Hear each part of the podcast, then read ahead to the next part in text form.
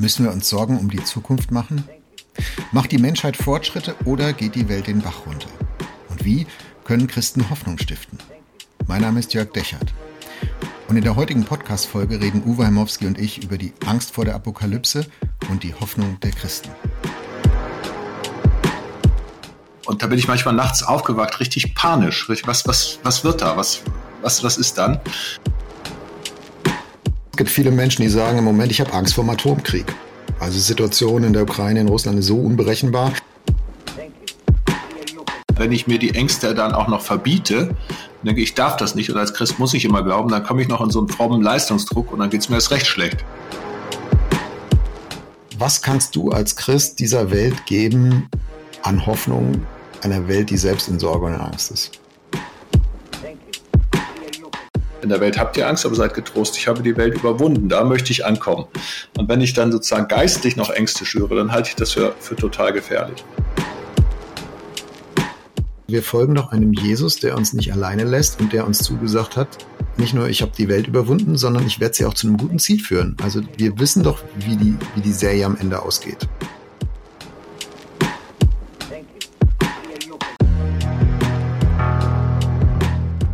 Veränderung. Unsicherheit, Komplexität, Mehrdeutigkeit. Unsere Welt ist voller Spannungsfelder. Mittendrin suchen Jörg Dechert und Uwe Heimowski nach einem Weg, leidenschaftlich zu glauben, differenziert zu denken und hoffnungsvoll zu leben. Dies ist ein Teil ihrer Suche. Willkommen bei Wegfinder. Jesus folgen in einer komplexen Welt.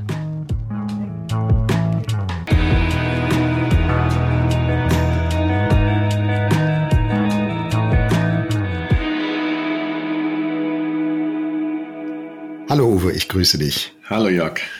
Uwe, wir reden heute über die Zukunft oder vielleicht über die fehlende Zukunft. Ich glaube, wir sind in einer Zeit, wo viele Menschen Angst haben. Es gibt Untersuchungen, ich habe jetzt von einer Jugendstudie gelesen, sieben Prozent der Jugendlichen mit Suizidgedanken, also repräsentative äh, Umfrage, paar 20 Prozent mit De Depressionen. Das gut, kann man sich überlegen, wie exakt so eine klinische Selbstdiagnose ist. Also ich glaube, wir sind in einer Zeit, was natürlich mit Corona zu tun hat, mit Klimawandel, mit, mit dem Krieg in der Ukraine, wo viele Menschen sich mit Angst auseinandersetzen, mit Sorgen auf morgen schauen und auch sich fragen, wo soll das alles hinführen, wie soll das alles enden, haben wir noch eine Zukunft. Also da müssen wir mal ran und wir fangen vielleicht mal beim ganz Alltäglichen an, ganz blöd gefragt, wie oft in der Woche machst du dir eigentlich Sorgen um irgendwas, was in der Zukunft liegt? Ah, ich bin einfach nicht repräsentativ an der Stelle. Ich mache mir tatsächlich so gut wie nie Sorgen. Das ist irgendwie. Es gab einmal in meinem Leben eine, eine Situation, wo, wo mich tatsächlich so eine Sorge angefahren hat, ganz existenziell. Also die gab es nicht, die gab es über einen längeren Zeitraum. Mhm. Ähm, und zwar bin ich ja suchtkrank gewesen und äh, meine Frau zum Glück nicht. Und dann gab es eine Zeit, wo ich dachte, oh, was ist, wenn deine Kinder von dir diese, diese schlechte Seite geerbt haben? Mhm. Was ist, wenn die, wenn die ihr Leben nicht kontrollieren können, wenn das alles also aus dem, aus dem Ufer läuft über dir selber? Ähm, und da bin ich manchmal nachts aufgewacht, richtig panisch. Was, was, was wird da? Was, was, was ist dann? Ähm, das war wie so ein, das war wie so eine geistliche Erfahrung, irgendwann sagen zu können, nee Gott, ich vertraue dir, dass dein Segen bis ins tausendste Glied geht und ich vertraue dir eigentlich, ich gebe dir das ab. Und das hat dann irgendwann auch funktioniert. Ähm, das war aber das erste, das einzige Mal, dass ich in meinem Leben so richtig an so einem Punkt kam, wo ich dachte, wow, das, das kann, also wenn du nachts nicht schlafen kannst, wenn du, wenn du dann nicht, äh, nicht mehr zur Ruhe findest, das ist richtig, richtig krass. Ich bin dankbar, dass ich das in den Griff gekriegt habe, aber ich kann mir vorstellen, dass Menschen, die solche Panikattacken haben, was kommt als nächstes, dass die dann auch krank werden können. Ne? Du hast ja die Zahlen gerade genannt. Ähm, aber ich glaube, das eine ist das, wo man wirklich krank werden kann. Das andere ist, wie man generell mit Sorgen umgeht. Müssen wir vielleicht gleich mal äh, differenzieren an der Stelle. Auf jeden Fall wird da deutlich an dem auch, wie du es beschrieben hast. Gott ist nicht automatisch der Sorgenkiller, also vertraue Jesus, folge Jesus, so wie das in unserem Podcast Unterzeile heißt, Jesus folgen in einer komplexen Welt und dann dann driftest du da so sorgenfrei durch und wenn du Sorgen hast, dann bist du wohl nicht richtig gläubig. Also das kann man wohl abhaken. Das ist, ist Irrsinn. Ja, da, also auch, da, da gibt es ja einen Bibelvers, ne? in der Welt, da habt ihr Angst. Ja, und dann sagt Jesus, aber seid getrost, ich habe die Welt überwunden. Aber dieses Welt überwunden, das ist ein langer Weg. Ja, das ist nicht einfach. Deswegen denke ich, man muss den Menschen auch zusagen, äh, in der Welt habt ihr Angst. Das ist auch erlaubt, weil wenn ich mir die Ängste dann auch noch verbiete, denke ich, darf das nicht. Und als Christ muss ich immer glauben, dann komme ich noch in so einen frommen Leistungsdruck und dann geht's mir erst recht schlecht. Habe ich auch nichts gekonnt. Also die Frage ist, was ist das, was hilft, um irgendwie aus Sorgen auch, auch also da wieder rauszukommen und da was ja. Positives zu sehen. Das Überwinden finde ich von Jesus ein super Wort, weil Überwinden heißt ja immer Anerkennung der Hürde, aber mhm. für mhm. möglich, Möglichmachung oder für Möglichhaltung die Hürde hinter sich zu lassen. Beides. Da ich ich schreibe mir das mal auf. Wir kommen am Ende der Folge nochmal drauf zurück. Vielleicht können wir mit diesem, mit diesem äh, Ding schließen. Genau, ich habe noch gefragt nach der Differenzierung. Also woher weiß ich, ob es Angst ist oder gibt es auch sowas wie kulturelle Sorge? Ja, komm ich, du hast sogar noch, noch ein bisschen früher gefragt, sozusagen, äh, wie oft ich mir Sorgen mache. Und dann mhm. habe ich dieses eine Erlebnis äh, geschildert. Sonst mache ich sie mir eigentlich sehr, sehr selten. Wie ist denn das bei dir? Bist du mehr ein Sorgentyp oder mehr so ein beruhigter? Ich versuche es mal im Bild zu beschreiben. Äh, es gibt so zwei Arten, die Welt zu sehen. Also jetzt ganz im Ex sozusagen in Extremen gesprochen. Es gibt auch unendlich viele dazwischen. Aber ich habe festgestellt, es gibt Menschen, für die ist die Welt eine grüne Wiese. Und die laufen darüber und sagen, ach wunderbar, keine Zäune, ich kann machen, was ich will, ich darf gestalten, ich habe Freiraum, ich habe Freiheit, optimistisch, so. Ähm, und kann alle Ecken mal ausprobieren, mal hierhin laufen, dahin laufen. Und dann gibt es Menschen, für die ist die Welt ein Minenfeld. Und Minenfeldbild heißt, egal wo ich hintrete, ich muss echt aufpassen, sonst fliege ich in die Luft. Ja, ein Fehler und äh, und es und, und es ist unwiderruflich irgendwas vorbei. Ich bin Typ 1. Also ich bin der grüne Wiesenmensch. Äh, das hat aber mehr mit meiner Biografie zu tun und meinem Naturell als mit geistlichen Überzeugungen. Interessanterweise würde ich heute diese geistlichen Überzeugungen auch hochhalten, die das stützen und sagen, jawohl, äh, Christentum, christlicher Glaube ist eine positive Zukunftseinstellung. Da kommen wir heute noch drauf, ob es das ist und warum und wieso kann man, gibt auch Leute, die es anders sehen. Und wahrscheinlich gibt es auch einen Zusammenhang, ne, dass das besonders bei mir andockt, weil ich eh schon so drauf bin. Aber ich bin auch eher ein Typ, der wenig Sorgen hat. Ich merke, wenn ich mir welche mache, dann mache ich sie mir im Vorfeld von Situationen, die ich nicht im Griff haben kann. Also da ist ein Konfliktgespräch angesetzt, übermorgen zum Beispiel. Also jetzt fiktives Beispiel hatte ich mhm. aber oft genug. Ähm, und ich weiß noch nicht, wie wird das eskalieren, ne? was wird er sagen, was wird sie sagen, was werde ich sagen, äh, wird's da, werden die Emotionen hochkochen, keine Ahnung. Ich, ich kann es nicht vorher garantieren, ich kann es nicht in den Griff kriegen und dann mache ich mir Sorgen. Also bei sowas, ich glaube, wenn ich mir eine, eine Situation vorstelle, wo ich sage, oh, sehr wahrscheinlich, dass du dem vielleicht nicht gewachsen bist, aber du hast keine Chance, dich vorzubereiten. Mhm. Dann mache ich mir Sorgen. Ja gut, das kann ich nachvollziehen. Ich mache mir natürlich übrigens auch noch Sorgen. Also ähm, die finde ich aber gesund. Also du bist kein meine, Roboter, willst du sagen. Ja, genau. Ja, meine Tochter überlegt jetzt, die würde gern Work and Travel nach dem Abi machen, Australien.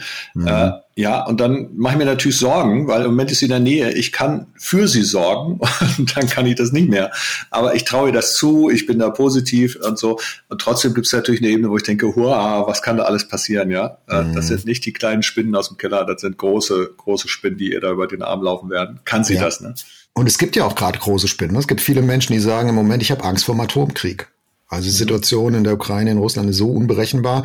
Wir nehmen diesen, diesen Podcast jetzt am, am 4. Mai auf. Wir wissen noch nicht an dem Tag, wo er äh, veröffentlicht wird, was bis dahin passiert sein wird. Ne? Vielleicht reden wir jetzt eigentlich schon über Retrospektive. Ich will es nicht hoffen. Aber äh, das kann ich gut verstehen, dass Menschen sagen, ich habe Angst, dass da unsere Welt den Bach runtergeht, das, was bisher stabil war, zerbricht.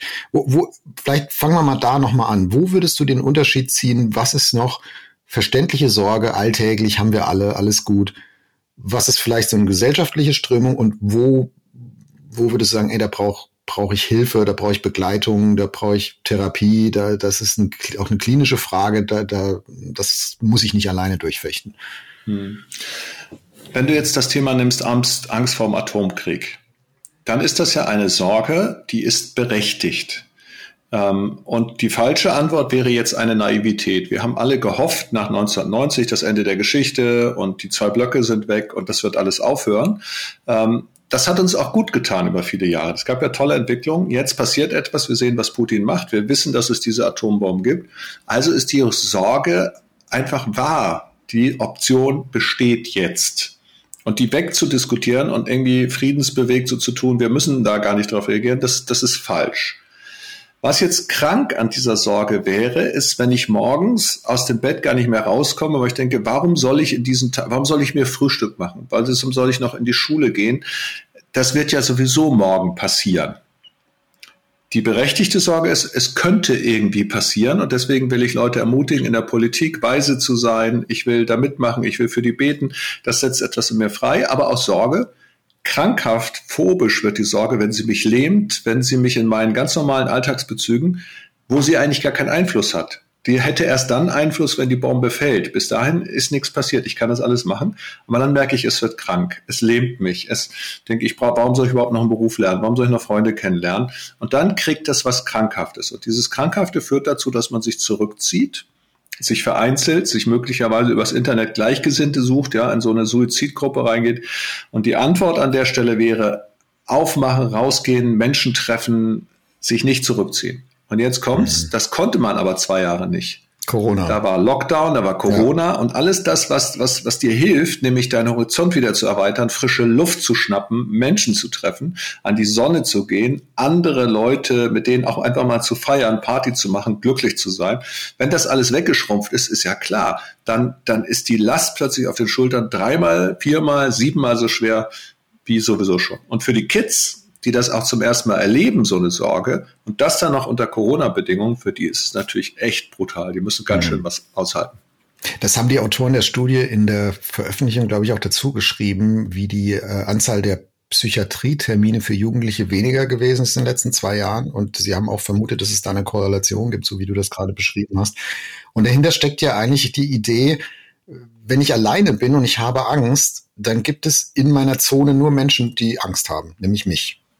Mhm. Oder ne, ich habe Sorge, ich bin mit damit, ich bleibe damit alleine, dann bin ich umgeben von Menschen, die genau diese Sorge haben, nämlich Anzahl eins ich. Wenn ich in einer Gruppe bin und diese Gruppe jetzt nicht so monolithisch ein, eindimensional zusammengesetzt ist, wie jetzt so eine Suizid Chatgruppe, sondern, sondern verschiedene Menschen sind mit verschiedenen Hintergründen, mit verschiedenen Weltbildern und Ausblicken, dann ist die Wahrscheinlichkeit ziemlich hoch, dass die nicht alle gleichzeitig Angst haben, alle gleichzeitig meine Sorge haben, sondern da ist die Wahrscheinlichkeit ziemlich hoch, dass mindestens für einer von denen mich auch ermutigen kann. Und deswegen finde ich das so wichtig, was du sagst. Äh, rausgehen, Leute treffen, nicht Gleichgesinnte suchen in der Sorge, sondern ich muss ich muss mich in eine Umgebung bringen, die dazu führt, dass ich bestimmte Dinge weiterhin denken kann. Ne, es könnte einen Atomkrieg geben, ist eine Denkmöglichkeit, aber es bleibt eine Denkmöglichkeit. Es drückt sich nicht handlungsleitend in mein, in mein Tun oder Unterlassen oder in, in eine Lähmung runter, äh, weil ich habe auch ganz viele andere Gedanken im Kopf, ganz viele andere Menschen, ganz viele andere Impulse. Also dieses Sorge ist, glaube ich, auch ein Vereinzelungsthema. Im, im gemeinsam sorgt sich einfach schlechter. Ja, das ist wahr. Ich habe einen Freund, der ist, der ist ganz über viele Jahre sehr, sehr besorgt gewesen. Und der, der hat mal so einen Spruch gemacht, der sagt, ein Pessimist ist einer, dem, dem der Stein, der ihm vom Herzen fällt, dann den Fuß bricht, weil er da drauf gelandet ist. das ist ein super Spruch. Ja, und den erzählt er aber mir, der eher positiv ist und in der Familie, und wir lachen alle drüber. Das mhm. heißt, indem er ein bisschen selbstironisch ist, indem er die Kontakt, den Kontakt mit uns nimmt, kriegt er schon mal eine, einen positiven Drive. Und das kann er nicht, wenn er sich alleine irgendwie eingräbt. Ne? Ja. Dafür brauchst du Gemeinschaft. Beobachtest du denn, Uwe, so auch so gesellschaftliche Strömungen, wo es auch ein bisschen in ist, Sorgen zu haben oder wo sich das gesellschaftlich befeuert? Also ich rede jetzt nicht von Putin und Atomkrieg, das ist ja, sind ja erstmal objektive Dinge, die so Fragen auf, auslösen. Aber wo es, wo man, wo sich eine, was in der Gesellschaft auch so hochschaukelt. Also ich denke zum Beispiel, ein Beispiel, was mir einfallen würde, wäre Blick auf den Klimawandel, äh, Extinction Rebellion und dann gibt es Leute, die sagen, in diese Welt setze ich keine Kinder mehr. Also Kinder kriegen ist einfach böse, schlecht, das hat unsere Welt nicht verdient, noch weitere Kinder, ich will keine. So, da würde ich sagen, da schaukelt sich was hoch in, in, in was Destruktives, was, was auch nichts mehr löst nach vorne. Äh, wie beobachtest du das? Gibt es sowas wie Sorgen, die abfärben, also kollektive Sorgenphänomene in unserer Zeit, in unserer Gesellschaft? Also diese, diese ähm, Umweltsorge, die ist natürlich einerseits berechtigt, auf der anderen Seite unterschätzt sie aber ganz oft auch die Resilienz, die in der Schöpfung selber drin steckt. Unsere Generation hatte noch das Thema FCKW und das Ozonloch. Das ist mhm. aber mittlerweile fast wieder geschlossen. Dafür musste man was tun. Man musste die Produkte verbieten, man musste andere Kühlschränke bauen und so. Das ist schon richtig. Aber da steckt auch eine Selbstheilungskraft in dieser Welt als, als ähm, Theologe würde ich sagen, Gott ist eben als Schöpfer nicht nur der, der, der am Anfang der Schöpfer war, sondern Gott ist der erhaltende Schöpfer, der in der, in der Schöpfung immer noch wirkt und der da drin ist oder da drin bleibt. Und insofern ist auch das Kinderkriegen, das sich weiter fortpflanzt und so hat etwas mit Gottes Schöpferkraft zu tun. Ich habe mal einen Vortrag gehört vom äh, World Wildlife Foundation, also WWF, die gesagt haben, im Grunde genommen würde diese Erde 15 Milliarden Menschen ernähren können, äh, wenn wir die Ressourcen gut verteilen, wenn wir nicht so viel Weizen an Tiere verfüttern, wenn wir bessere Lagerbedingungen hätten und so. Also es gibt ganz viele Gründe, die auch dafür sprechen würden, zu sagen, äh, man kann Kinder kriegen und diese Welt kann auch weitergehen. Aber ja, es gibt diese Sorgenräume. Und es gibt auch Gruppen, jetzt meinetwegen WhatsApp-Gruppen oder sonstige, mittlerweile ist es ja bei Telegram, wo Leute sozusagen so eine Erregungskultur mhm. leben. Und ich suche das Negative und ich errege mich heute über etwas und das ist morgen Schnee von gestern, aber ich suche mir das nächste Erregende. Also das ist wie so ein, das gibt so einen gewissen Kick, dass man sich gegenseitig in seinem Ärger oder in seiner Sorge oder in seiner Frustriertheit anstachelt und irgendetwas findet man natürlich immer. Mhm. Und da würde ich sagen, das ist für unsere Zeit relativ typisch, dass man so in diesen Bubbles, in diesen Blasen, in diesen geschlossenen Räumen Ängste kultiviert. Und das ist natürlich tragisch. Und noch eins, eine Beobachtung, es gibt natürlich auch Profiteure davon. Du kannst darüber ja. deine politisch-populistische Meinung verkaufen. Bei den Querdenker-Demonstrationen waren Sektierer dabei, also die Bücher von Murray Baker Eddy zum Beispiel, die wurden da regelmäßig an die Leute verschenkt. Äh, da waren Scientologen dazwischen. Da haben Leute einfach auch versucht, diese Ängste zu schüren, um da ihr Business-Marketing äh, äh, dran zu hängen. Und das muss ich sagen, das ist dann schon richtig übel. Ja, das ist ja auch ein, ein politisches Phänomen. Ne? Also ich habe vorhin so ein bisschen optimistisch gesagt, wenn die Gruppe groß genug ist, ist die Wahrscheinlichkeit hoch, dass einer drin ist, der die anderen ermutigt. Aber äh, jeder Demagoge weiß genau, wie er die Ängste von einer Bevölkerungsgruppe in Anschlag bringen kann, nutzen kann, um, um die zu bewegen, ihn zu wählen, seine Ziele zu verfolgen. Also gibt es in der, bis in die jüngste Geschichte genug Beispiele. Im Podcast sind wir hier und da schon mal drauf gekommen. Also wenn wir heute die Populisten dieser Welt anschauen, da findest du bei jedem eine Angst, die er treibt oder bedient oder sät, weil er genau weiß, Menschen, die Angst haben, entwickeln Energie. Also sie sind manchmal sind, also entweder sind sie gelähmt an den richtigen Stellen ne, und dann halten sie Ruhe und ich kann mit ihnen machen, was ich will, oder sie entwickeln Energie, die sie einsetzen für meine Ziele. Und äh, ob das jetzt gegen, gegen Ausländer ist oder whatever. Also gibt's ja politisch alles Mögliche. Also in, in Angst steckt auch Energie, will ich nur sagen, und die kann man sich entweder konstruktiv zunutze machen. Das wäre eben, wir erfinden neue Kühlschränke und äh, überlegen, wie wir das FCKW wegkriegen, damit das Ozonloch wieder zuwächst. Oder man kann sie destruktiv nutzen, eben für ganz eigennützige, vielleicht auch machtpolitische Interessen. Hm.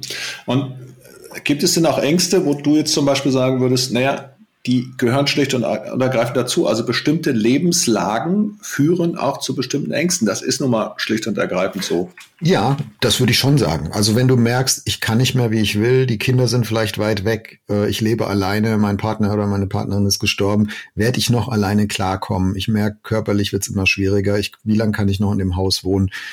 Das sind, das sind ist zum Beispiel eine Lebensphase, wo ich es völlig verständlich finde, dass man Sorgen hat oder oder Angst hat. Ich erlebe es bei, ich denke jetzt an eine ältere Frau, mit der habe ich mich neulich unterhalten und die sagte mir, also du merkst genau, wenn sie vorher Nachrichten geguckt hat, dann hat sie ein irres Redebedürfnis. Also dann sagt sie, ah, hier mache ich mir Sorgen und dann kommt irgendwas aus der Heute-Sendung.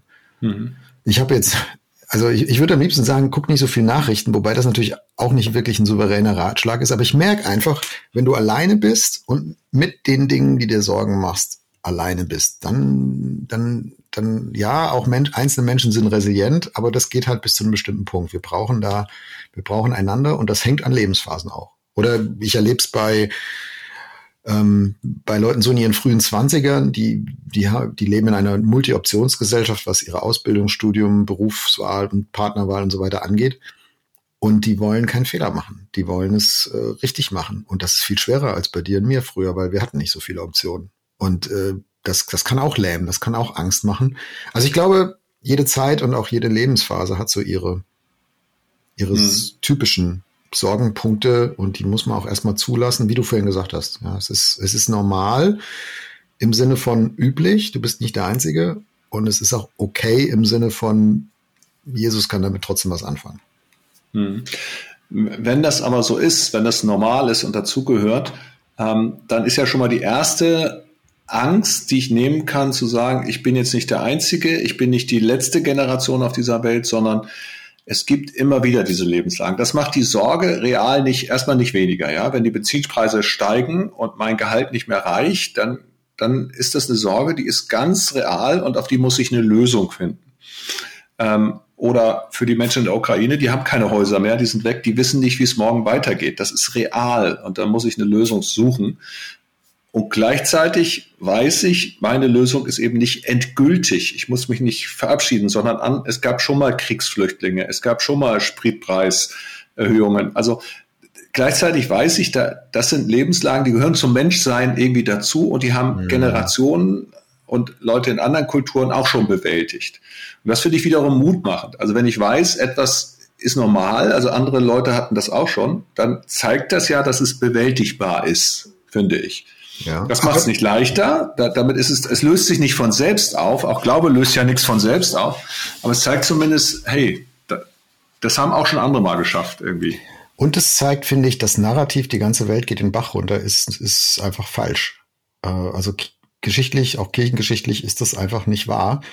Äh, was wahr ist, ist, es gibt immer mal wieder Kriege, Erdbeben, Hungersnöte und so weiter. Hat Jesus ja auch äh, da muss man nicht viel vorhersagen, aber hat Jesus sozusagen festgestellt und gesagt, ne, Freunde, ähm, wenn ihr jetzt fragt, wann ich wiederkomme und wann, wann ich die, die neue Welt einläute und die Zukunft Gottes anbricht, da kommen wir vielleicht am Ende von der Folge nochmal drauf. Äh, wenn ihr danach fragt, also das kommt nicht morgen und es geht auch bis dahin jetzt nicht alles äh, easy peasy und keine, keine Ängste und keine Sorgen mehr und keine Probleme, sondern nö, die Welt wird voll bleiben mit dem, was ihr schon kennt. Ähm, aber für mich steckt da, wie du auch gesagt hast, auch ein positives Narrativ drin, nämlich es ist auch normal und man kann es überleben und es können auch gute Dinge draus entstehen. Ich glaube, wir haben in, in einer Folge haben wir schon mal über Rosling gesprochen und sein Buch Factfulness. Mhm. Ähm, ich weiß gar nicht, ob es das auch auf Deutsch gibt und wie das auf Deutsch heißt. Das heißt auf Deutsch genauso. Heißt auch Factfulness. Ja. Schönes deutsches Wort. okay.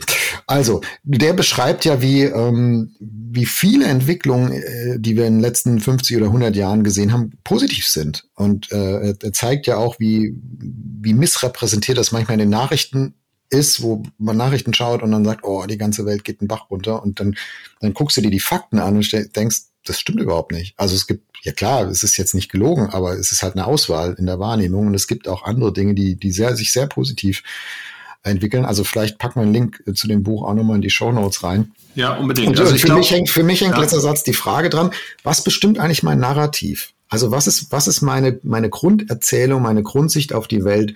Grüne Wiese oder Minenfeld? Also geht das alles den Bach runter? Oder sind wir in der Fortschrittsbewegung, auch wenn die manchmal zwei Schritte vor und einen zurückgeht? Wie siehst du das? Also erstmal nochmal zu, zu Factfulness. Hans Rosling, also der, der war Berater für die UNO, ist mittlerweile verstorben leider, ist nicht so alt geworden, aber der, der hat wunderbare Sachen aufgeschrieben, wo du jedes Mal denkst, das kann doch nicht wahr sein. Wir denken, dass die Benachteiligung von Frauen immer größer wird. Mittlerweile sind aber tatsächlich 70 Prozent der Mädchen haben eine Schulbildung von acht Klassen. Äh, die Zahl der Kriege im 20., im 21. Jahrhundert ist die geringste bisher. Wenn wir überlegen, und zu der Zeit gab es schon einen Ersten Weltkrieg und äh, wir haben, wir sehen nur Ukraine-Krieg, haben das Gefühl, ist ganz schlimm, aber das, was äh, vor 100 Jahren los war, war viel schlimmer. Und die Dinge mal zu relativieren, im Sinne von, ich sehe auch was Gutes da ist, dafür finde ich es ganz gut. Auf der anderen Seite muss man natürlich vorsichtig sein. Also man kann sich eine reale Sorge nicht dadurch schönreden, dass man so tut, naja, früher war es noch schlimmer oder so, sondern die muss sich ja trotzdem lösen. Jesus hat das mal so schön gesagt, jeder Tag wird das seine Sorgen. Mhm. Das heißt, es gibt die Sorgen, aber die gibt es eben heute und die kann ich heute lösen und dann morgen kümmere ich mich um das, was morgen dran ist. Zu, der, zu den Geschichtsbildern, ich glaube, das ist irgendwas, was tatsächlich interessant ist. Ich erlebe im Moment richtig viele Christen leider, die die Bibel so lesen, dass sie sagen, es wurde uns ja schon immer verheißen, dass alles zu Ende gehen wird, dass alles immer schlimmer wird, dass Böse kommt und es wird, die Welt geht unter und jetzt sind wir genau dort.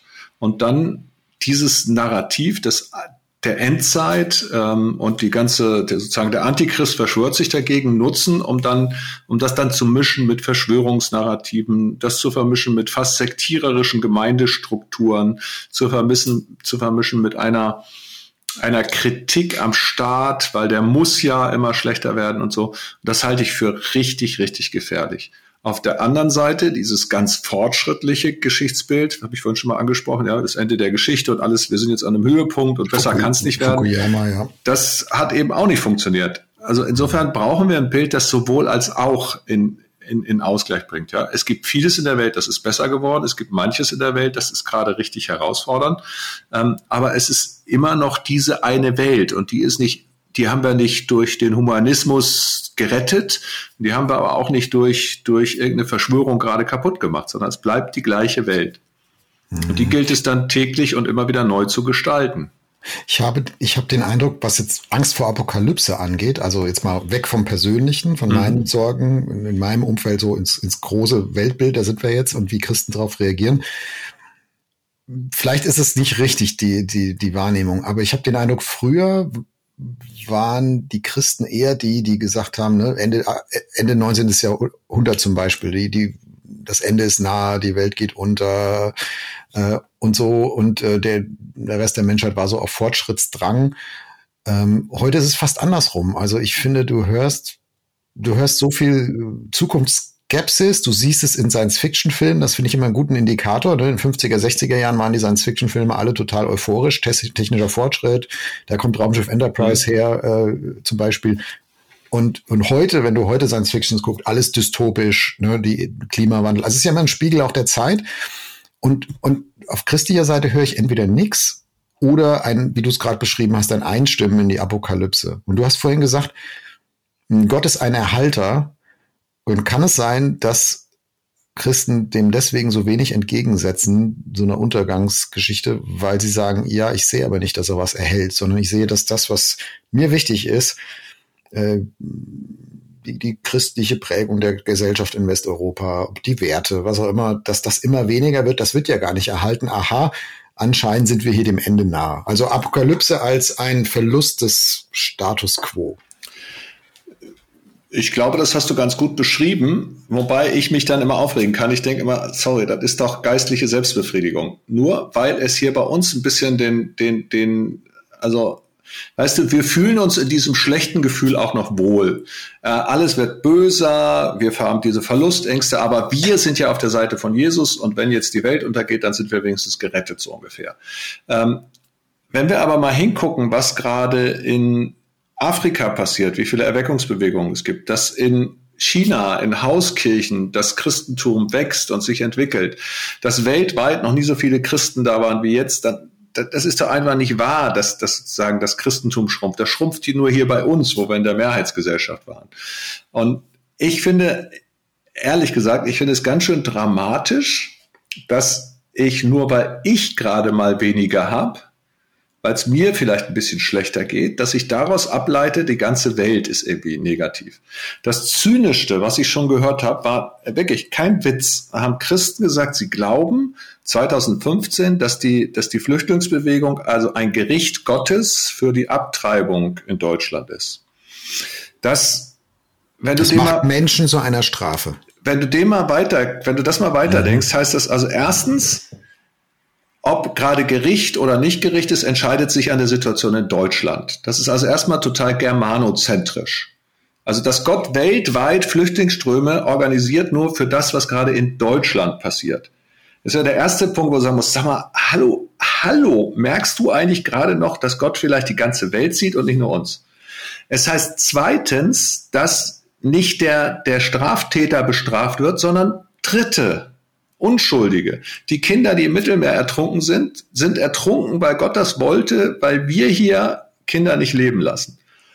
Oh, also so, und jetzt könnte man das weiterdenken auf ganz verschiedenen Ebenen. Und ich sag mal, Leute, ich glaube auch, dass Gott ein wirkender Gott ist und dass die, das, was in der Bibel über Gericht steht, dass wir das auch mal ernst nehmen müssen. Ja, dass wenn man sich nicht an Gebote hält und wenn man machtgeil ist und wenn man Aggressionskrieg ausübt, dass man damit alles gefährdet, das steht schon in der Bibel. Ja, also dass das Gericht sozusagen auch implizite Folgen hat. Aber dass Gott meine Bosheit nutzt, um auf andere einzuschlagen, also da, ich finde es, ich finde es total irre, was da, was dahinter drin ist. Und vor allen Dingen, es ist so, es ist so sehr bei sich selber. Man sieht weder Gott noch sieht man, noch sieht man das, also man solidarisiert sich da nicht mit dem Elend und das finde ich katastrophal. Ist leider kirchengeschichtlich eingeübt, also zu, zu allen Zeiten. Bin jetzt kein Kirchengeschichtler, aber ich meine zu verstehen, dass zu allen Zeiten man immer Katastrophen über, über die Gesellschaft, in der du lebst, hinein, reingebrochen ist und wenn du Christ bist, dass du dann was identifiziert hast und gesagt, ah, das sind jetzt die vier apokalyptischen Reiter. Also kam bei Corona auch, ja, also äh, von einem relativ bekannten äh, Gemeindeverband, äh, wo sich dann der, der, der Hauptpastor hingestellt hat und gesagt, so, dass Corona ist jetzt apokalyptische Reiter Nummer eins und als Nummer zwei kommt dann das und als Nummer drei kommt dann das und dann das.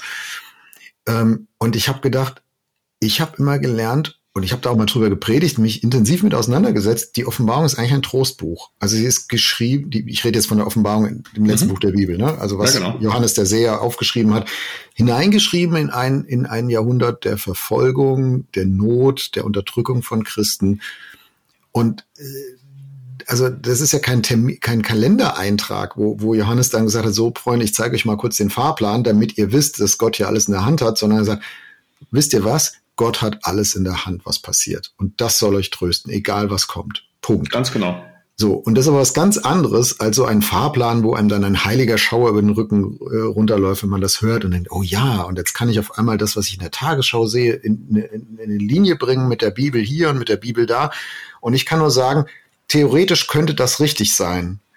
Aber die Wahrscheinlichkeit ist fast null, denn in der Kirchengeschichte ist es bisher immer schiefgegangen. Das haben immer Menschen voller Überzeugung gemacht, diese Linien ziehen zwischen, nicht Tagesschau gab es früher nicht, ne, aber zwischen Ängsten, Sorgen, Katastrophen und, und der Bibel. Und, und es war immer falsch. Man hat immer im Rückblick sich geschämt dafür, äh, oder es einfach weitergezogen, hat das mit der Scham übersprungen, hätte es aber tun sollen gesagt, oh sorry, da waren wir wohl ein bisschen schnell, es war wohl mehr, ich muss psychologisch verarbeiten, was mich da beschäftigt und dann nehme ich halt die Bibel und dann fühle ich mich noch ein bisschen sicherer und, und fester und, und, und so. Also wie, wie, wie machst du das, wenn du jetzt Apokalypse, also du kennst ja die Offenbarung auch und Apok Daniel im Buch Daniel im Alten Testament, also es gibt ja apokalyptische Szenen in der Bibel. Wie, wie hältst du die in der Hand? Wie gehst du damit um? Bringst du das in Verbindung mit, mit Dingen, die du so um dich herum wahrnimmst oder wie handhabst du das? Ähm,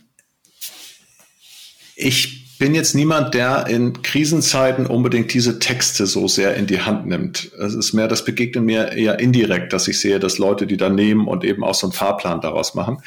Ähm, und da bin ich auch so, dass ich mal sage, Leute, das ist dann gut, wenn diese Texte das tun, wofür äh, Gott sie hat aufschreiben lassen. Ich sage das mal so, nämlich wenn sie wirklich trösten, wenn sie Hoffnung geben, wenn sie eine Alternative bieten, wenn sie eine Lösung bieten. Aber wenn sie Zurückzug führen zur Verängstigung, zu dann werden sie missbraucht, weil, weil äh, Jesus hat was anderes vor. Jesus möchte uns, möchte eben in der Welt, habt ihr Angst, aber seid getrost, ich habe die Welt überwunden, da möchte ich ankommen.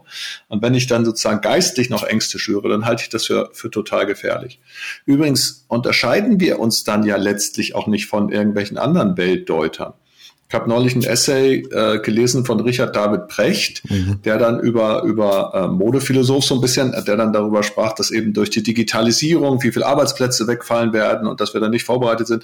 Also auch der malt eine Dystopie. Auch der malt ein Bild, dass alles ganz schlimm wird und wir werden demnächst alle keine Jobs mehr haben. Und die ganze Sache wird, es wird alles immer nur schlimmer. Und ich denke, was soll der Mist, ja? Super, das kannst du gut verkaufen, dein Buch, aber eigentlich ist es Unsinn.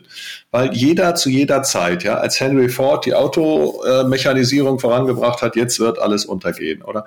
Also dabei entstehen ja andere Dinge, andere Bedarfe. Also wenn ich glaube, dass jede Zeit in Gottes Hand ist, dann wird auch in jeder Zeit und jeder Generation, in jeder, da wird etwas erwachsen, da wird etwas da sein, was man gestalten kann.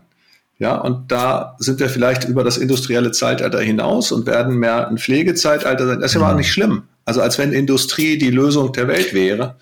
Ja, ich glaube, was, was Richard David Brecht, es ist dieses neue Buch über Arbeit, was du wahrscheinlich meinst, ne, äh, was er jetzt rausgebracht hat. Ich habe das in einer Podcast-Folge von ihm und Lanz gehört, so ein, so ein Exzerpt, äh, wo er seine Grundideen vorgestellt hat. Ich glaube, dass er da recht hat. Da war es nicht so negativ in der Podcast-Folge. Aber klar, das hatten wir vorhin schon. Angst ist ein Aktivator, der kann dich auch zum Kaufen von Büchern aktivieren.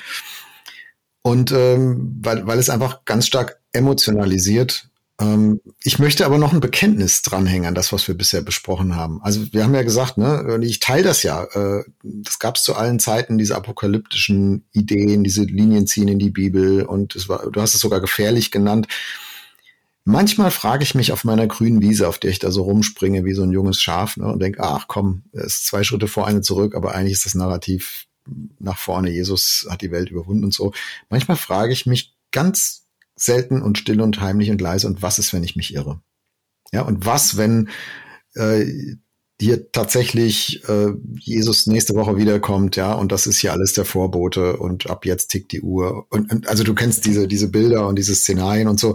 Der, der Gedanke ist immer ganz schnell auch wieder weg, weil ich, weil ich mir sagen muss, ey, komm, jetzt Ne, wir, wir haben ja, ich habe ja gerade selber erklärt, warum, warum ich das auch Quatsch finde. Und trotzdem merke ich, obwohl ich das im Kopf sage, manchmal macht mein Herz so einen ganz kurzen Aussetzer und ich muss es erinnern dran, ähm, wie ich das eigentlich sehen möchte. Ja, und, und jetzt kommt etwas, du wirst denken, der, der Typ hat einen Knall und ich verstehe das. Aber wenn Jesus nächste Woche wiederkommt, hey, dann sieht meine Frau mich so, wie ich gerne gesehen werden möchte, dann bin ich erlöst, dann bin ich endlich ohne diese Flecken und Runzeln und Schatten. Wenn Jesus nächste Woche wiederkommt, dann sehen wir all die Kinder, die auf dieser Welt nicht leben durften, die aber an seinen Arm warten. Wenn Jesus nächste Woche wiederkommt, dann werden all die Ungerechtigkeiten dieser Welt aufhören. Wenn Jesus nächste Woche wiederkommt, dann wird es keinen Schmerz mehr geben, kein Leid, kein Geschrei. Wenn Jesus nächste Woche wiederkommt, dann geht es uns gut, dann ist nichts schlechter. Dann sind wir auch nicht auf der einer Wolke und müssen immer den ganzen Tag Halleluja singen und uns ist langweilig, sondern dann sind, genau, dann sind wir im besten Sinne erlöst. Also ganz ehrlich, für mich ist das keine Drohbotschaft, sondern das ist das Schönste, was ich mir vorstellen kann. Und wenn ich jetzt noch Angst habe, dass ich dann vielleicht nicht dabei bin, weil ich irgendwas falsch gemacht habe, dann würde ich jedem, der jetzt zuhört, sagen, meine Güte, Gott liebt dich, leg dein Leben in seine Arme und hör auf, an dir selber rumzudoktern. Dein Erlöser ist Jesus. Und wenn der wiederkommt, dann ist es genial. Also freu dich über ihn. Aber hör doch mal auf, Schiss zu haben den ganzen Tag. Okay, das ist jetzt aber der, der überschwängliche, begeisterte Jesus-Fan Uwe, ja? Ja, wunderbar. Und jetzt brauche ich dir die Frage auch nicht mehr stellen. Was bedeutet das eigentlich, die Vorstellung der Bibel, Jesus kommt wieder? Du hast es besser beschrieben, als du es getan hättest, wenn ich dich die Frage gefragt hätte. Aber ich drehe sie noch mal rum. Ich bin ja, ich bin ja voll bei dir. Aber wenn das so ist, was gibt dir dann eigentlich die Power, den Teil der Zukunft, bis Jesus wiederkommt, aktiv, fröhlich, positiv zu sehen, dann deine Ängste und Sorgen zu bearbeiten, ähm, dich einzusetzen, wie du es ja vielfältig auch tust, äh, wenn es doch eigentlich auf diesen Punkt zustrebt, wo Jesus wiederkommt und alles gut ist. Die Power gibt mir A, dass, dass er das sagt, geht hin in alle Welt, mache zu Jüngern alle Völkern und äh, dass er sagt, wir sollen die Armen speisen und uns um die Kranken kümmern und wir sollen Gerechtigkeit üben und Liebe üben und es ist dir gesagt, Mensch, was gut ist und so. Weißt, das ist ja, ich bin ja bis dahin nicht in einem neutralen Raum. Ich bin ja schon jetzt Christ und mit diesem Jesus verbunden und der sendet mich ja jetzt schon. Und diese Ebene, dass ich sagen kann, wenn jemand wirklich krank ist und an seinen Sorgen krank wird, dass der dann Hilfe braucht, ist völlig in Ordnung. Aber dass wir uns gesellschaftlich und gerade auch als Christen auf unser eigenes, bin ich noch gerettet oder nicht, oder wird es schlimmer, also so zurückziehen und gar nicht wahrnehmen, dass wenn du mit Jesus lebst, dass du einen Gestaltungsauftrag hast und dass der wiederum nur funktioniert, wenn du auch den Sabbat einhältst, also wenn du dir auch selber deine Auszeiten gönnst, wenn du in glücklichen Beziehungen lebst, wenn du was dafür tust, dass es dir auch gut geht und genügend esst und sonst, sonst was, dass das alles zusammenhängt und dass sich das dann erfüllen wird, aber vorher schon gilt, schon, schon uns herausfordert, mitnimmt. Ich finde, das ist ja gerade die Kraft, die mich freisetzt. Mhm. Ich würde da gerne noch mal rein, reinfragen und reinsprechen. Da sollten wir noch ein bisschen drüber reden, Uwe, nämlich welchen Beitrag, welche Hoffnung Christen eigentlich stiften können in einer Gesellschaft, die in Sorgen und Angst ist, die selbst diesen Jesus aber nicht kennt oder nicht mit ihm rechnet oder sagen würde, ey, Jesus kommt wieder, was denn das für eine komische esoterische Fantasie, die dich da treibt? Ähm, ich finde es ja nachvollziehbar und vielleicht würde das auch ein Agnostiker oder ein Atheist sagen. Also in deinem Koordinatensystem ist das nachvollziehbar, wenn du wirklich glaubst, dass Jesus wiederkommt und dass das so positiv wird, wie du das gerade beschrieben hast, Uwe, dass dir das Hoffnung gibt inmitten unserer Welt, das kann ich noch verstehen. Ich finde dich zwar fehlgeleitet, aber ich kann es verstehen. Aber warum soll mir das Hoffnung geben? Also was, was kannst du als Christ dieser Welt geben an Hoffnung einer Welt, die selbst in Sorge und in Angst ist? Ja. Also wenn diese Welt äh, gar nicht mitgeht ja, ja, und sagt, klar. Jesus kommt wieder, ja, so what, glaube ich nicht. Also zum einen, dass ich über diesen Jesus spreche, dass ich ihn verkündige, dass ich ihn als Angebot auch den anderen zur Verfügung stelle. Zum zweiten, wenn ich selber mit Menschen unterwegs bin, wenn ich mich im Bereich Menschenhandel engagiere, wenn ich mich im Bereich Kinderarmut engagiere oder wo auch immer, im Bereich Klimaschutz und davon überzeugt bin, dass am Ende es gut wird, dann muss ich nicht verzweifeln. Und wenn ich nicht verzweifle, dann kann ich den an meiner Seite, der sich engagiert, aber jetzt kurz vorm Verzweifeln ist, dann kann ich den in den Arm nehmen, tragen, ermutigen, für ihn da sein, nicht erst ihn bekehren, sondern einfach aus der eigenen Stärke und Kraft ihn mittragen. Das ist doch auch was. Das ist doch in sich schon eine ganze Menge. Mhm. Als ich dir eben zugehört habe, hatte ich so das Bild, da ist jemand, der, der versucht, was zum ersten Mal vielleicht Fallschirmspringen oder so. Also was richtig gefährlich ist. Und der fühlt sich auch bedroht und, und ängstlich und gefährlich. Und jetzt kommst du als jemand, der schon 600 Sprünge hinter sich hat ne, und äh, weiß, wie man Fallschirm packt und sagt, komm, wir machen das zusammen. Dann, dann wäre ich ja erstmal, also da würdest du mir Hoffnung geben, wenn du, wenn du das machen würdest. Nun sind ja Christen nicht Leute, die in allem kompetenter sind äh, als andere äh, oder, oder die, die 600 Sprünge schon gemacht haben. Aber da kommt der Mut sozusagen aus der Zukunft. Also er kommt nicht aus der eigenen, aus der eigenen Vergangenheit. Ich habe ich hab das schon hundertmal hier durchgemacht, diese Welt. Ne? Ich weiß, wie das läuft. Aber der Mut kommt aus der Zukunft. Ich kenne den, auf den diese Welt zuläuft. Der, der gesagt hat, seid getrost, ich habe diese Welt überwunden. Dem vertraue ich. Und weil ich dem vertraue, auch wenn ich selbst mit dir jetzt gerade das erste Mal Fallschirm springe, kann ich dir trotzdem eine Hilfe sein und eine Stabilität und du kannst an mir merken, hey, der springt auch das erste Mal. Ja, er teilt meine Angst, aber er hat noch was anderes nämlich eine Hoffnung. Mhm. Und ich, ich glaube, es geht nur beides gleichzeitig. Also wir können in diese Gesellschaft hinein, in diese Welt hinein nur Hoffnung stiften, wenn wir uns auch in der Angst solidarisieren und sagen, ich verstehe, wie das geht und ganz ehrlich, ich habe sie manchmal auch. Also ne, Christen, die vorgeben, sie haben nie Angst und sind nie betroffen und äh, mein Herr holt mich ja sowieso hier raus. Also das ist einfach, das finde ich nicht glaubwürdig. Aber wenn ich dir sagen kann, pass auf, du hast Angst, ja, ich habe sie hier auch, weil diese Welt ist, wie sie ist und weil wir begrenzt sind und weil wir Menschen zu allem fähig sind, wenn die, wenn die Umstände stimmen. Aber ich weiß noch was Zweites und das würde ich gern auch mit dir teilen. Nämlich, ich habe eine Hoffnung, dass es einen gibt, der diese Welt überwunden hat und ich kenne ihn, ich lerne ihn immer besser kennen und ich vertraue ihm, dass er das auf, auf einen guten Weg führt. Und selbst wenn du das nicht mitgehen kannst und wenn du sagst, ich will aber Jesus gar nicht kennenlernen und vertrauen und glauben. Ne? Du hast von Bekehrung gesprochen. Selbst dann kann ich dir Stabilität stiften damit und eine Hoffnung, weil ich dann einer bin, der an deiner Seite geht, der, der nicht mit im selben Maß mitwackelt, sondern der schon weiß, was Angst bedeutet, aber der noch was Zweites weiß. Genau. Und äh, schön ist, dass du das nochmal differenziert hast, finde ich. Dieses selbst wenn die Gelegenheit für den anderen gar nicht ist, dass ich dem bezeuge, worin meine Kraft besteht, kann allein der Umstand, dass ich diese Kraft habe, ja schon eine Stärke ausstrahlen, die reicht, die da ja, ist. Du hast jetzt mit wenigen Worten das gesagt, wozu viele bei mir gerade so vielleicht auch nicht gerecht haben. Ja, ähm, und was ich aber auch total wichtig finde, wirklich, ich sag mal, was das andere, was ja, was ja Kraft gibt, äh, um sich in der Welt zu engagieren. Das eine ist die Hoffnung, das Ziel, dass es gut werden wird. Das andere ist aber schlicht und ergreifend auch Empathie und Begegnung. Und ich sag mal, wenn, wenn ich Menschen kenne, die in Not sind, wenn ich, wenn ich mit Kindern zu tun habe, die jetzt verzweifeln, wenn du, wenn du Lehrer bist und kennst solche Kids in deiner Schulklasse, wenn du einfach ganz nah dran bist an diesen Menschen, dann willst du natürlich auch nicht, dass die den Berg runtergehen. Dann willst du, dass es denen gut geht. Wer Jugendarbeit macht, der will, dass die Kids nicht verzweifeln. Ähm, und das ist der, der andere Punkt, den ich denke. Also wenn wir die Sorgen und Ernst, Ängste von Menschen wirklich ernst nehmen wollen, wenn wir Zukunftsängsten wirklich begegnen wollen, dann müssen wir hin zu den Menschen. Das läuft nicht theoretisch, sondern das läuft miteinander. Ja, dann, wenn meine, wenn meine Tochter wirklich Sorgen hat und ich weiß, wie geht's weiter nach dem Abi oder schaffe ich das Abi, dann ist ein Punkt schlicht und ergreifend, dass ich sie in den Arm nehme und mit ihr mal ein Cappuccino trinken gehe und schlicht da bin in diesem Moment. Und das, wie gesagt, das war unter Corona-Bedingungen ja fast nicht mehr möglich. Und das hat es dann auch verstärkt. Aber umso mehr, also ich erlebe immer noch Leute, die trauen sich immer noch nicht aus dem Haus, die gehen immer noch nicht raus, die gehen immer noch nicht in die Gemeinde, die gehen immer noch nicht irgendwo äh, Leute besuchen oder so. Und da, glaube ich, braucht man in der Gesellschaft einen Push, der wieder zueinander geht. Weil, weil nur wenn ich spüre, wie es dir geht, kann ich auch für dich da sein.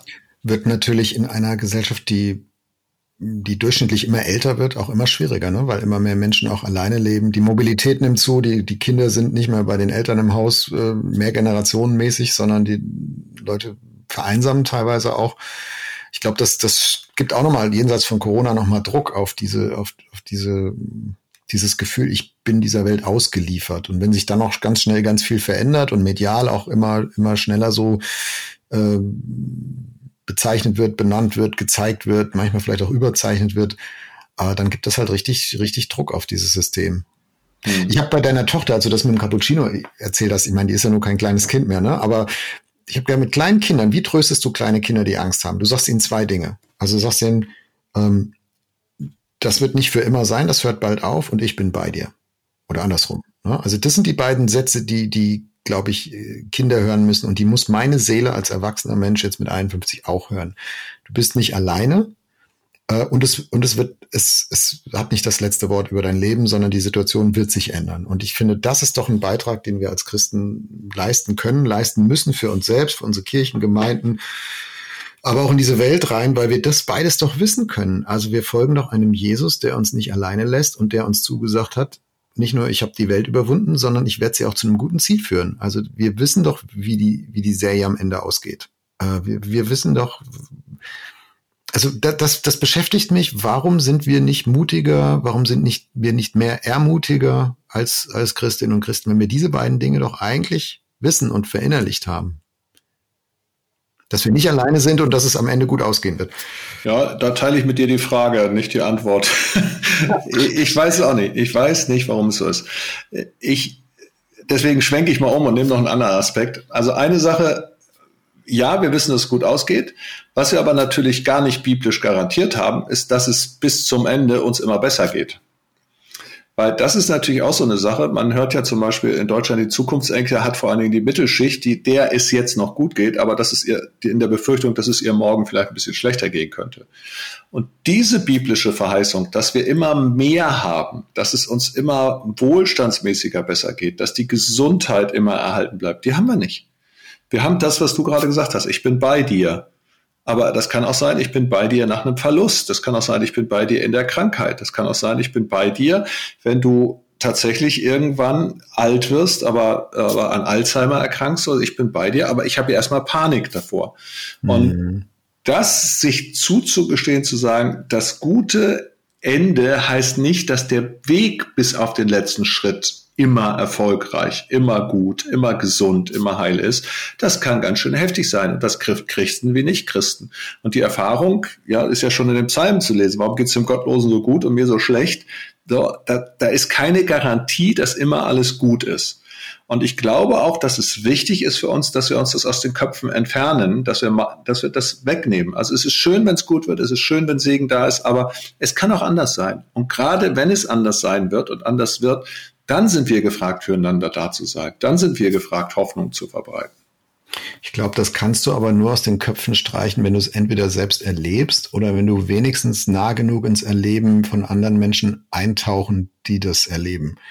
Ich finde, also ich finde immer mhm. äh, sehr hilfreich für mich, wenn ich dann Jesus-Nachfolgern aus anderen Ländern, Kulturen begegne oder was über verfolgte Christen lese oder so, wo, wo ich merke, die sind überhaupt nicht in meiner Situation, dass sie äh, relativen Wohlstand haben, relative Sicherheit und drohen, das zu weggenommen zu bekommen oder dass es, dass es kaputt geht, mhm. sondern die haben einfach gar nichts. Also die sind, die sind von mir aus gesehen, von meiner Position aus gesehen bei null oder bei fast null.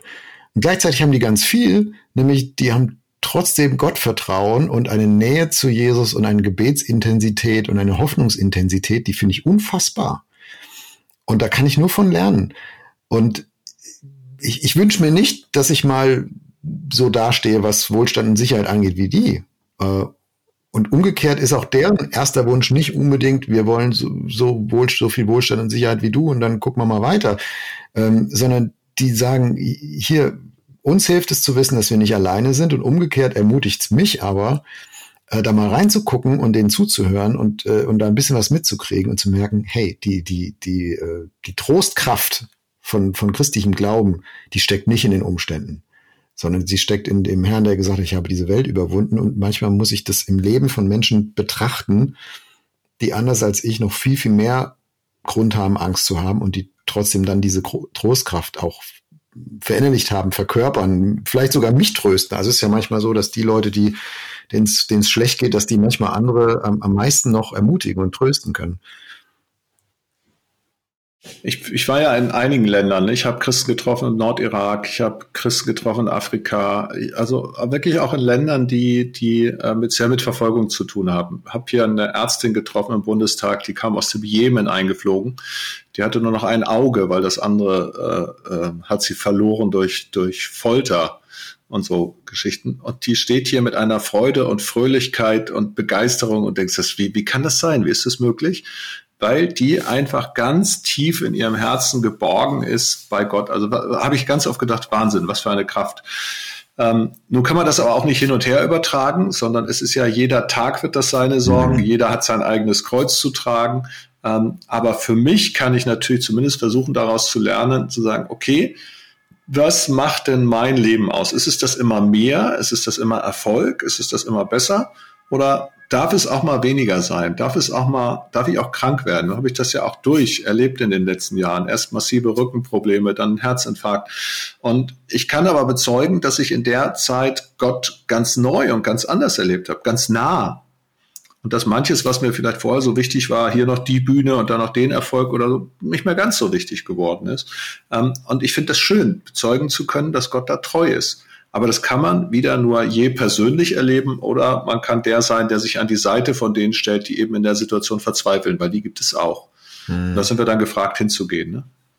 Und da sind Christen dann wieder ein Ermutigungskollektiv, da haben wir vorhin schon mal drüber gesprochen. Ähm, also wenn ich äh, hier bei unserem EF Bible Server äh, ermutigt und einander suche, dann finde ich viele Stellen im Neuen Testament, äh, also Epheser 5, 1 Thessalonicher 5, Hebräer 3, das lese ich gleich mal vor, wo, wo wo, wo Christin und Christin ins Stammbuch geschrieben wird, hier ermutigt einander. Und das ist nicht eine, eine, eine Anweisung zur Liturgie im Gottesdienst, welche Lieder man zu singen hat, sondern das ist eine, ja, das, das formiert, das formt ein, ein Ermutigungskollektiv. Ich will es mal wirklich so nennen. Also Hebräer 3, Vers 13 heißt, ermahnt und ermutigt einander Tag für Tag, solange es heute heißt und Gott zu euch redet. Also was immer ich von Gott mitkriege, wo immer mein Glaube vital ist, solange er noch nicht tot ist, habe ich mindestens diesen einen Job äh, andere zu ermutigen, aus dieser, aus dieser Kraft raus. Und ich wünsche mir, dass ich das besser mache und auch, dass wir es besser machen. Ja, ich absolut. ich glaube, unsere Zeit und Welt braucht das echt, weil sie kann sich selber nicht sagen im Moment. Ja, ja, das sehe ich auch so. Und äh, dadurch, dass ich ja auch ein politischer Mensch bin, über das Geistliche hinaus, denke ich auch, auch die Zukunft, die gibt's ja noch nicht. Und die wird nicht einfach über uns hereinbrechen, sondern das wird die Zukunft sein, die wir jetzt mitgestalten. Die Gleichberechtigung von Männern und Frauen haben Frauen irgendwann erstritten. Die Arbeitnehmerrechte, die haben Gewerkschaften irgendwann erstritten. Äh, und alles das, was auch am Positiven in der Welt ist, dafür haben sich Menschen mal engagiert. Und wenn ich das jetzt kombiniere, wenn ich sage, ich habe vom, vom Glauben her eine Hoffnung, die mich trägt, und ich habe vom Glauben her den Mut, das morgen so zu gestalten, dass es ein bisschen besser wird, weil ich dafür in der Geschichte auch viele Beispiele kenne und gesehen habe, ähm, dann glaube ich, da haben wir eine ganz, ganz große Menge nicht nur zu hoffen, sondern auch zu gestalten, mitzu, mitzunehmen und so. Und Angst ist ja das Gegenteil davon. Angst lähmt mich, Angst macht mich passiv und äh, deswegen sind übrigens auch, auch Pop, äh, ähm, die ähm, Populisten und Diktatoren so gerne mit Angst, weil sie damit die Leute ja lähmen. Und da glaube ich, dass, dass, dass, dass das Hoffen eine sehr äh, demokratische, gestaltende, aktive Kraft hat, ne? was mit mhm. nach vorne zu bringen. Also das erkläre ich hiermit zu dem Gedanken, den ich mitnehme aus unserer Folge. Äh, wie immer so gegen Ende, ein bisschen Selbstreflexion, Uwe, was nehmen wir mit? Ich nehme diesen Gedanken mit, den du so schön äh, mehrfach jetzt auf den Punkt gebracht hast, dass Jesus wiederkommt und das eine positive Nachricht ist, äh, unfassbar positiv. Und die Zeit bis dahin positiv zu gestalten, das schließt sich überhaupt nicht aus, sondern das ergänzt sich, bedingt sich vielleicht sogar gegenseitig. Ähm, das nehme ich nochmal mit als Bestätigung aus diesem Gespräch. Und? Ja, und ich gerne diesen Gedanken von dir, dass unser Geschichtsbild uns ja auch ganz stark prägt. Und je nachdem, wie wir die Geschichte bewerten, äh, als, als eine Verfallsgeschichte quasi oder als eine Positivgeschichte, wir sie gestalten können. Und dass die Erfahrung uns gelehrt hat, dass diese ganzen Endzeitnarrative, die apokalyptischen Reiter und was es da alles gibt, dass die eben sich nicht bestätigt haben, äh, sondern dass wir da nach vorne gucken können. Da, glaube ich, liegt eine Menge drin. Und das finden wir ab heute weiter gemeinsam raus. Uwe, vielen Dank fürs Gespräch. Ja, danke dir auch, Jörg.